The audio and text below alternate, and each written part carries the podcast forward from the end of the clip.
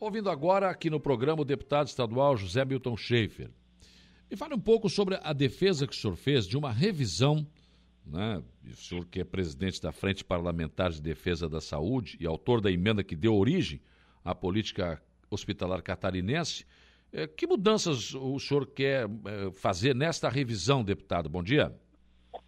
Bom dia, bom dia, Saulo. Bom dia a todos os amigos aí que nos ouvem pela Rádio Araranguá. Ô, Saulo, nós é, sempre tivemos muito próximo né, da, da, da, da, política hospitalar catarinense.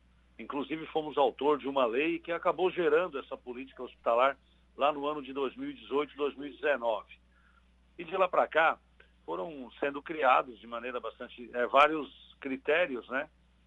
para que o hospital tenha sua classificação e também, através dessa classificação, tenha direito a um determinado valor para complementar o custeio pelo trabalho que ele faz, tendo em vista que a tabela do SUS, há muitos anos, ela não é reajustada e os hospitais não têm condições de trabalhar dessa forma. Até aí, Santa Catarina é um estado que está numa posição à frente de outros estados nessa questão da política hospitalar.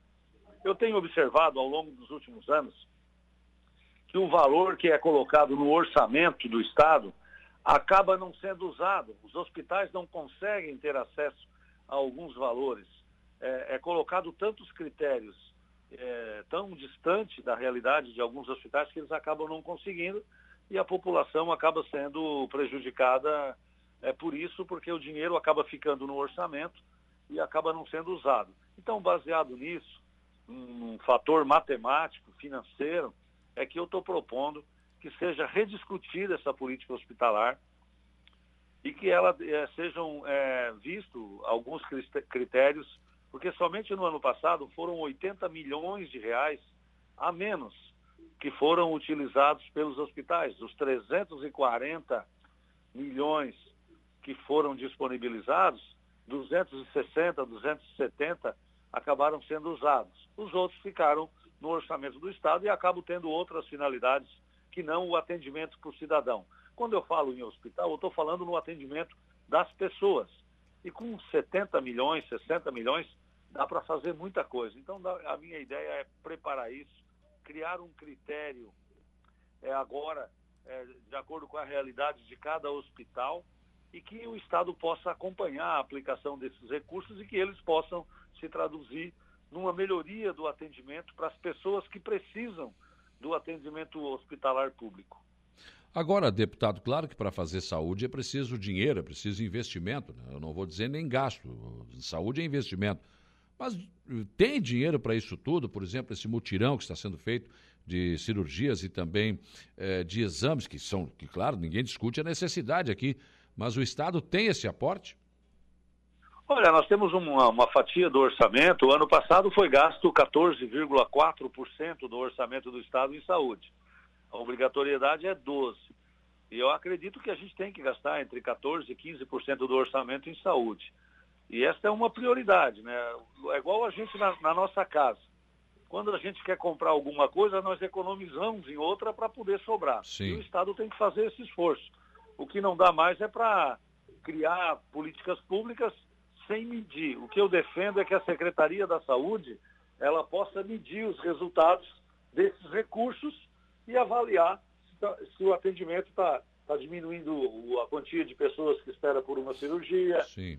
se os hospitais estão se conseguindo se equipar com equipamentos modernos para atender melhor, né? se a, aquilo que está no contrato é, está sendo cumprido também, a gente tem que deixar de fazer contrato fantasia é. bota o dinheiro e não acompanha. Tem que acompanhar para saber se aquele recurso público está sendo traduzido num atendimento melhor para a população catarinense.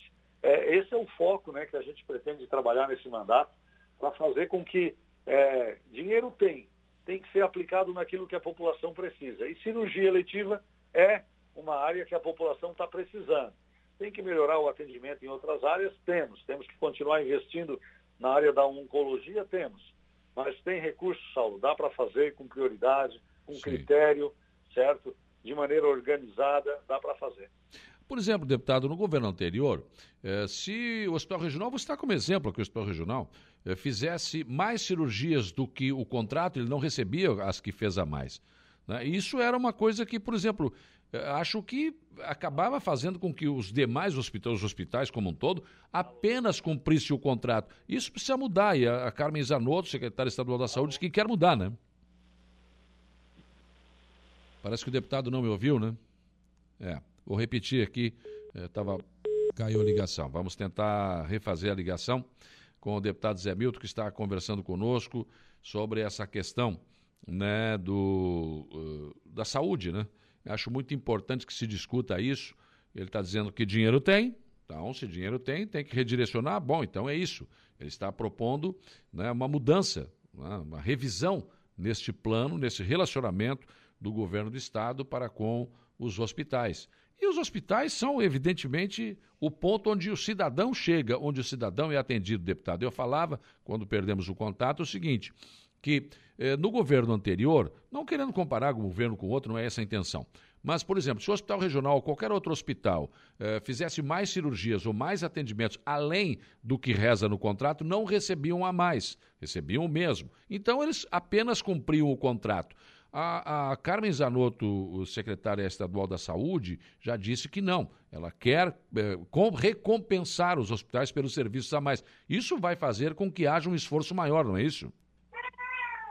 É, eu acho que tem que ser pago por procedimento, né? E tem que ser ouvido as comunidades também para acompanhar né, a aplicação dos recursos naquilo que as comunidades precisam. Acho que o planejamento regional, tipo todo o sul de Santa Catarina, de Tubarão, Criciúma, Araranguá, trabalhar unido em especialidades, a gente consegue otimizar mais a aplicação dos recursos e também uma auditoria, um acompanhamento. Eu, eu defendo a transparência na gestão pública e Sim. dentro e a saúde é algo muito complexo, né, de você ter isso. Acompanhar para saber se as cirurgias contratadas foram efetivamente feitas. A gente sabe que muita coisa é feita pela porta de emergência e os hospitais às vezes não sobram tempo para fazer outro tipo de cirurgia, mas temos que andar na área da urologia, né? tem muito caminho para andar no Vale do Araranguá, que o hospital regional é, pode ajudar, na área da ortopedia, mas tem que ter um contrato, tem que ter um acompanhamento para que a sociedade saiba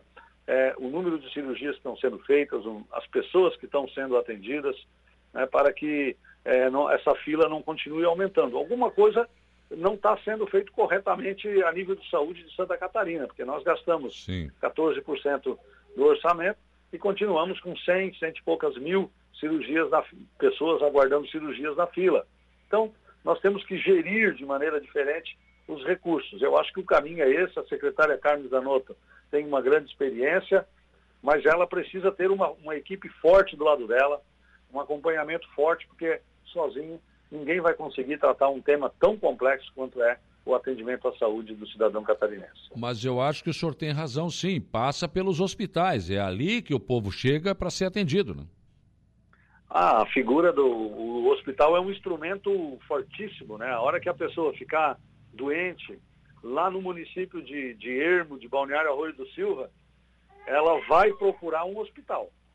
Então, ou vai ser um hospital de Turvo, ou vai ser o Hospital Regional de Araranguá, é, na, no assunto mais difícil, tem que ter com a porta aberta e tem que ter instrumento para isso. E, ao mesmo tempo, o Estado também tem que ter um acompanhamento para saber. Nós temos que estar com os hospitais é, remunerados de maneira adequada, temos que estar com os hospitais equipados de maneira adequada, porque a, a, a vida do cidadão não tem preço nessa aula. Então, é essa política pública que a gente quer trabalhar, racionalizar os recursos que, tão, que não estão sendo usados canalizar eles para as cirurgias eletivas, canalizar eles para melhorar o atendimento lá na porta do hospital para o cidadão que precisa.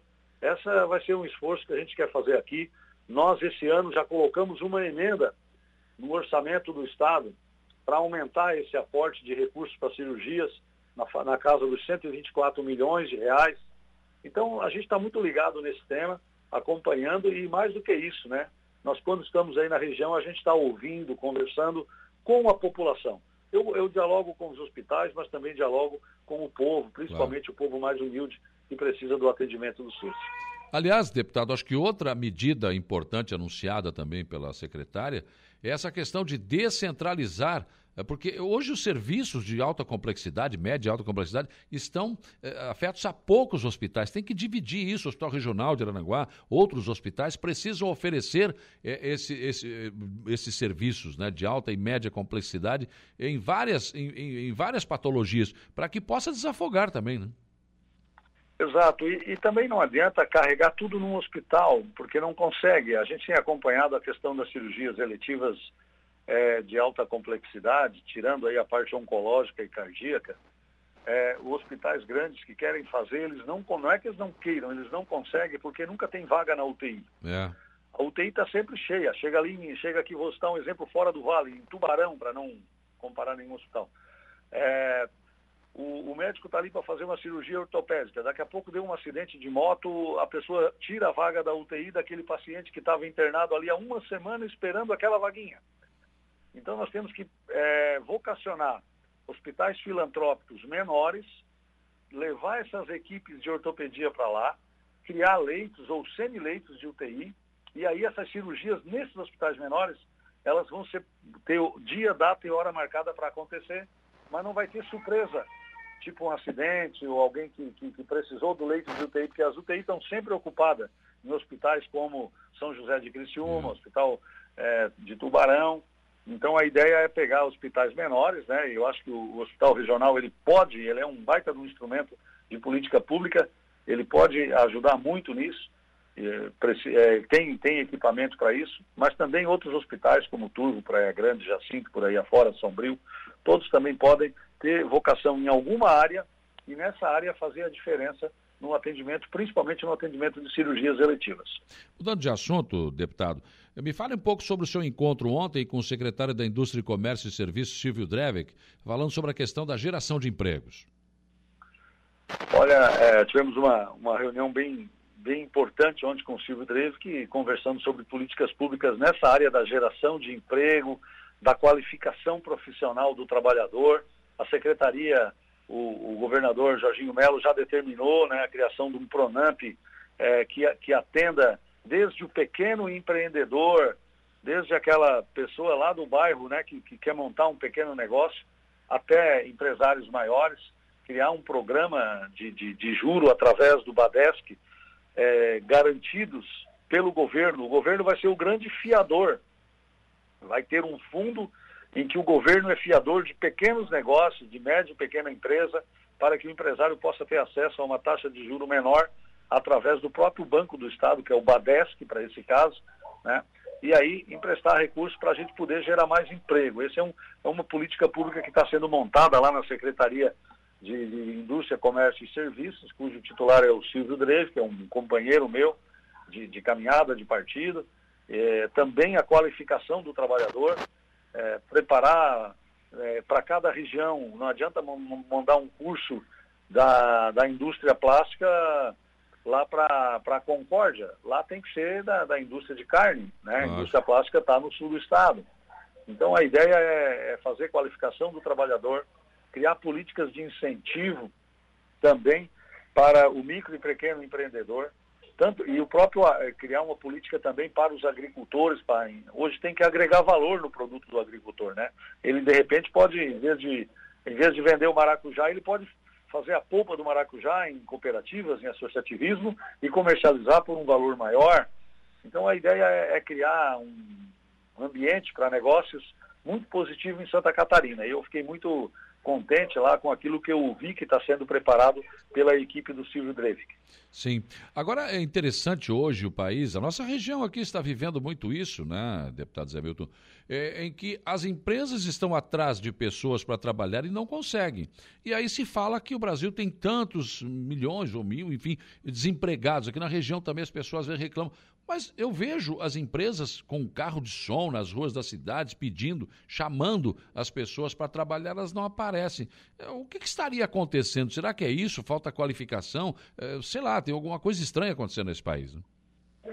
É, tem que ser criado. A gente tem uma, uma vocação, às vezes, às vezes eu, eu, eu, a gente é defensor também de, pro, de programas sociais, mas eu defendo programas sociais que estejam sempre atrelados a um comprometimento de preparação né, da, da, pessoa para que ela possa, em seguida, acessar o mercado de trabalho e ter uma vida independente né, desses programas aí.